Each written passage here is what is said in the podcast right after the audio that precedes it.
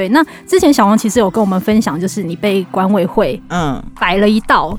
嗯，是发生什么事情？呃，这这件事情好长哦。就是呢，我在买我第一个内湖的小套房的时候，然后那时候我要装修，我要打掉一一个小小的墙，然后那个墙是任何一个人一看都说它就不是承重墙，它就是是一个装饰用的隔间的东西。装饰隔间，对，对，因为它本身也不是很长的一面墙，它只是凸出来一点点，可能让你的厨房跟你的客厅不要那么连着的一个小小的墙，然后也是也没有十公分厚。然后呢，那个时候管委会就不准我打掉那个墙，他就是死都不肯。然后我就说，可是这不是承重墙。他说，那除非你取得证明说这不是承重墙。然后为此呢，我还跑了那个那叫建管处嘛，嗯，反正反正在台北市政府里面，我还去跑了那个申请文件，然后还请结构技师就是帮我出，就是说那个东西绝对不是承重墙。哎，那一张很贵耶。对，没错。可是六万吧，我是找到朋友朋友的朋友。对，给我出给我，他说说啊，这是不是？完，我还记得，拜托我去建管处申请的时候，他也说，哦，遇到恶邻居吧，这个东西也要，这个东西你要申，因为这一看就知道是一个莫名其妙阿力不打的墙，然后他竟然不准你打，反正他就是不准我打。然后后来我就是去申，去拿到了这一张，这一张是理论上其实对，就是要出几万块钱才能取得的东西，然后我就给管委会，管委管委就说，哦，好啦，那就可以。我就所以我就把那个墙打了，然后我敲敲下一个洞的时候呢，那个附近就会有欧巴桑的邻居看到，只要有在装修，就会有欧巴桑探头进来看。哎、欸，你们装修为什么不关门？为什么要打开给他看？我那个房子是一楼，我那个房子是一楼，对，所以他经过他可能就看到了。我说你总不可能，我就算关了门，你也不可能门窗紧闭很闷啊，那都全部都是粉尘啊。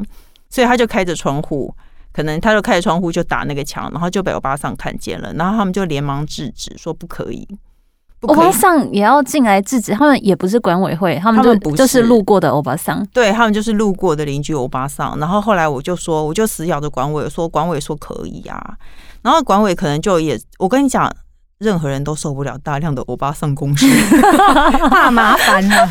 他不凶，他也不威胁你，可是他很啰嗦，对，他喜欢怕麻烦。然后欧巴桑就一直。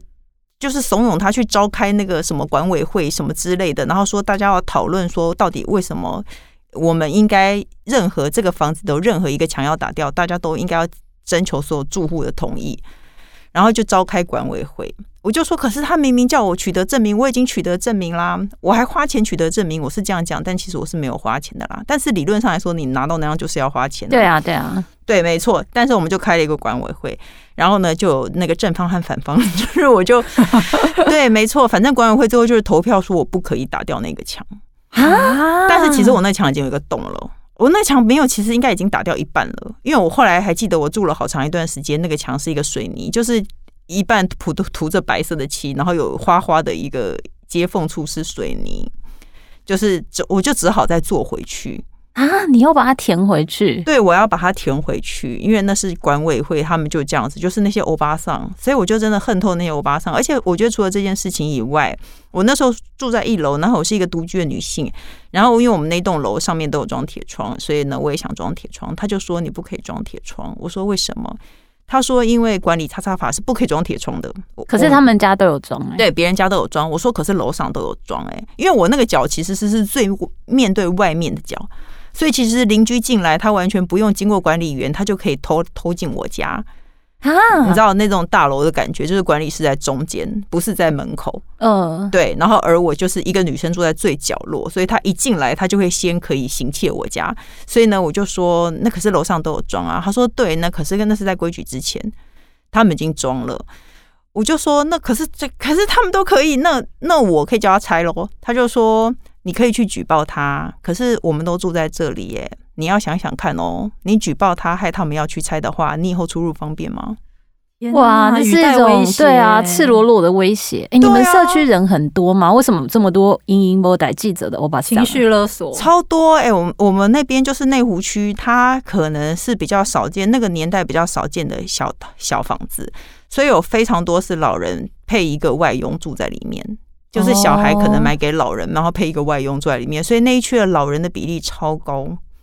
然后大家就都很爱关心，像我们年轻人根本就不会管别人要干嘛。对啊，对啊，没错，就不会啊。我家楼下人也抽烟，一天到晚飘上来，我也就关着门，认了吗？这是他抽烟的时间，然后就把门关着。我也懒得去跟他说，叫他不要抽烟。对啊，我就想说，为什么那欧巴桑这么爱管别人的事情？然后我就觉得管委会真的好过分哦，他们就拿了鸡毛当令箭啊。那你对那些欧巴桑，你是用吵架的吗？我我没有办法想象你就是怎么跟他们据理力争的样子。对，我有跟他，我就我就拿出就是。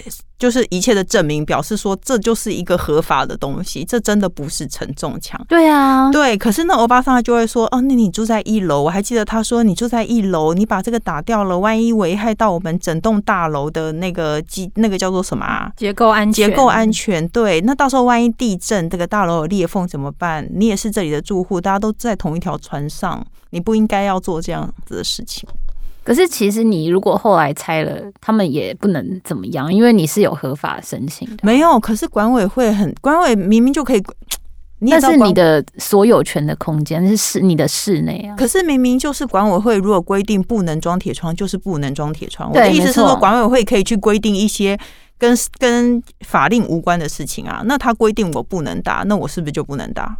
啊，它还是有分哦，他是它有分，就是你是所有权。比如说，我举那个停车场为例，好了，我们停车位其实它的依所有权其实有不同的。像以前早期是有独立产权的，是。那你独立产权的停车位，你要租给别人或者是要干嘛，其实就是你自己可以个人运用。嗯。但是现在的新建案大部分它其实都是属于就是公用，对对对。比如说他跟你说你不能干嘛，不能干嘛，你就是要遵守，因为它算是一个。公共的空间哦，所以你在家里其实根本不受到他们的那个嘛。对呀、啊，而且其实就是他如果要限制你的话呢，他其实过程很麻烦。嗯、就是首先呢，在社区规约之前呢，你们社区要成立一个管委会。嗯，那不是说几个人聚集在一起说我们是管委会，我们就是管委会。嗯，你们要经过就是整个社区的投票，然后有其实他们是有的。对对，然后选出这些人之后呢，你还要去报备。嗯。然后报备之后呢，你还会有一个社区的规约，嗯，就是会定定大比较大的项目，说就是这个社区主要的，就是运作方式是怎样，有一个管理办法。哦、那其实这个管理这个社区的规约，它就像是社区的宪法一样，嗯嗯、但是在宪法之外呢，你还会有很多的管理条例，比如说。停车场管理条例，然后什么管理费缴费管理条例，然后什么开会管理条例之类，这些就是特别法，就是 under 在宪法的指示下面。嗯，那你这些就是每一个条文，就是要跟动，都必须要经过区全会，就是整个社区的人，大家投票，然后记载在规约里面才有强制性。哦，不是说管委会我们几个人坐下来开会说好，从现在开始中庭丢垃圾要罚五百就可以执行，没这回事。你要把它记在。规约里面，它才有一个执行的依据。那但是你一旦载入规约，嗯，那基本上如果万一到时候有纠纷闹上法院的话，法院就是会以规约为主，就是以你们社区的规约的规定为主。比如说，可不可以安装呃晴雨窗？因为铁窗是都不现在都不行，就是可但是可以安装。有一些就是符合法令规范的晴雨窗那些，如果社社区规约说大家都可以装，那就是大家都可以装这样。哦，我不知道，反正就有人装，有人没装，他又他又说不可以，反正他就是限制我，而且他们啰嗦到一定。我搬家的时候，因为我们那个楼是我是住一楼，然后需要上一个楼梯，但是其那个大楼是有电梯的。然后我们搬家的时候呢，搬家公司的车如果下去，然后可以直接坐电梯上来嘛，他就不需要爬那个楼梯了。那他也不准我这样做，而且我为什么？我没，因为他们就是讨厌，然 后他们讨厌我吧，我在猜，单纯想找麻烦，就是。我觉得我后来觉得他们单纯想要找麻烦，因为就是就为什么我就是停车搬家公司是停在那里而已，我也没有占用任何一个车位，然后我真的是大概半小时之内就解决的事情，他们就不愿意，他们就非要叫人家爬一个楼梯上来，那你说他是不是就是想要糟蹋人呢？对，但是其实因为我现在是就是社区主任，对啊，所以我真的觉得你看起来非常讨厌。可是因为其实当管委会的成员也蛮可怜的，因为你就是不得不成为整个社区的纠察队。嗯，那像像有些事情，它就是介于就是法律没有规定，那你可以自己决定可以或不可以的这种，比如说社区的停车位可以出租给别人吗？社区的停车位可以吧？我想出租给别人不行吗？对，但是其实规约也可以规定说不行，因为最近就有住户来反映说，他想要提案，就是社区车位不可以出租给外人这样。那要是你会这样，你会赞同？那我那其实我觉得还有一个问题，就是你们家那里是不是一个闹区？附近都是办公室的。不是啊，是就是我们、哦、我们家在从化区那边，就是目前全部都是纯住宅。对啊，一般是不太希望可以租，那就会不希望租给。对啊，因为希望单纯一点呢、嗯。对啊，就是也会有住户这样，但是其实像这种就是。有停车位要租给人的人，一定觉得我们管委会超讨厌。啊，那你会干你屁事？那我停车位。对啊，你想你会想要当这个坏人吗？我好奇。我就不得不啊，因为有人提案，我就是得就是执行。我就像是一个就是会议召集人，然后有人说要开什么会，我就会说，哎、欸，好啊，现在大家要来开会喽，要讨论什么题目这样。嗯、所以对很多朋友都跟我说，就是当主委就是一个。就是吃力不讨好，吃力不讨好。有薪水吗？没有，当然没有啊。那为什么要去当主委啊？而且还会被告哦。呃，对，主要是主委，他就是整个社区的负责人，所以这个社区只要有任何的法律纠纷要上法院的话，就是主委要去 上，要去跑法院。那比当里长还没有好处哎。里长至少每个月还有薪水，主委真的是没有。哎，你知道我们我们那里的里长开骑一台 B N W 的重机车。要不要去学？好像六七十的老人当里长这么棒，有可能是他家里啊，我不知道。可是当主委一点好处都没有，还会被人家骂。没有，可是诶、欸，因为像我，像我是就是没有打算想要干嘛的主委，但是有一些就是管委会黑幕也蛮多的，捞、嗯、一些油水啊什么的。对啊，我们听过非常多那种就是。因为社区一定会有一些事项需要发包嘛，比如说清洁发包啊，然后物管发包啊，对啊，那种各个大大小小的，或者甚至是社区的装置、社区的活动，他都可以派给亲朋好友啊。哦，对，结果可是我们那个社区的主委后来就被我弄走了啊。真的吗？因为因为他你敲不了墙，可是却弄走了主 委，对，我弄走了主对了。因为我他因为是他同意我打枪的啊，不管怎么样，我后来就一口咬定说，因为他同意我打，我才打的啊。如果你们没有人同意，我怎么敢打呢？他就同意了啊，这样子，嗯、那其实他真的同意了，所以我才打的。所以后来他就下台了，对，他就下台，引咎辞职。对，没错，他就下台了。然后我就觉得啊，那天真是我最开心一天。搞不好他下台比较开心，不用被欧巴桑在骚扰了。对，没错，他那时候已经说了，他说他他也是有工作的人，不不要因为这件事情每天骚扰他什么之类的。对啊，可是我没有办法，因为他们一直紧抓着我不放啊。哦，这种时候真的，因为我我的你也知道，工程会有一个工程期，变成我整个停在那里不能动。我不知道要补还是我要继续把它打光。那这样其实你的公班应该也很烦。对，我公班也很烦，我公班还叫我把房子卖一卖。他说：“哦，这些人邻居不好相处，你住起来不会开心，把房子卖一卖啦。”这样，嗯，遇到这种情况真的是。对啊，就感觉住进一个新家，结果纠纷很多，好像运势也不太好，就好像就没有开心的感觉。我一开始就先这样，然后后来大概一个月内就被男朋友给甩了，因为我买房子的时候没有去卜卦。哦，回到这集上，又回来这里了。对，所以卜卦有多重要，各位。对啊，我们这一集有卜卦之入吗？哎、欸，没有，没有。而且其实，我我不禁很想延伸一下，就是算那个房子好不好，其实不止卜卦，也有很多就是不同的那个，像我就是的呃风水那一路的，嗯，就是看什么这个山势啊，这个是水。哦，然后面相这样子，我我们找的老师是看这一路的啦，所以你们真的会找老师去看房子哦？对，但是那个老师就是他会直接给我们分数，就比如说，哎，这间房子跟你是八十分，或者是这间房子跟你是六十分这样子。哦，那几分算高呢？就基本上一定不会遇到一百的吗？不会不会，但是有补过，就是有算过九十分的。OK，可是我告我必须告诉大家，我那间房子，我后来住进去以后，就运势就很旺。我就是因为买了那间房子，然后就因为男朋友抛弃我啊，前男友抛弃我了，所以我就开始写他的事情，然后我就变成那个，我就开始出书了。然后后来呢，我因为结婚，然后怀孕，我就搬走，然后有下一个女生搬进去以后，她几乎都没有住在里面过。她说她租了我那个房子以后，她就一直被外派到美国，然后就钱就变得很多。然后她就说这个房子风水真很好，我虽然大部分时间都不在台湾，但我也舍不得退掉。她就觉得她住进去以后运气非常的好。所以你一开始帮他打了那个煞之后呢？对，没错。后来他就变成说他，他他后来退租几年后，他退租是因为他要整个人会被已经被调到美国去上班了。哦，对。然后那个时候他要搬走，他还跟我讲说：“你要卖房，你不要卖啦，你这个房子真的，我真的觉得我住进来以后运气变得很好。”然后后来我还是卖啦，因为我就懒得管理，我就是一个懒人。但是他最近又被挂出来卖了，所以住的那个人住了几年以后，他也他也要卖了。所以如果你现在很衰小的话，你可以私信问我。不过它价钱已经是我买的时候的三倍了吧？哇塞！我就是从那个时候开始 follow 小红的，就是从你开始写前男友的时候我就开始 follow，对啊，超久的。所以其实你看那个房子，让两个人已经目前已经让两个人觉得运气都很好喽。那你知道有一派说法说好运会被用光？真的吗？会啊，我们俩好迷信。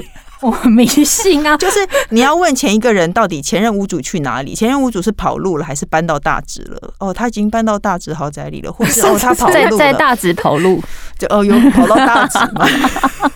跑半马他就跑到大直。就是，我就觉得说，哦，他如果搬入豪宅，应该是很好。可是有另外一派说法是，他把这个房子好运用光了，这很难判断吧？就是运到底有没有被用完，自己自己住进去才会知道。哎，你觉得听这个节目的人想听这些渔夫在发？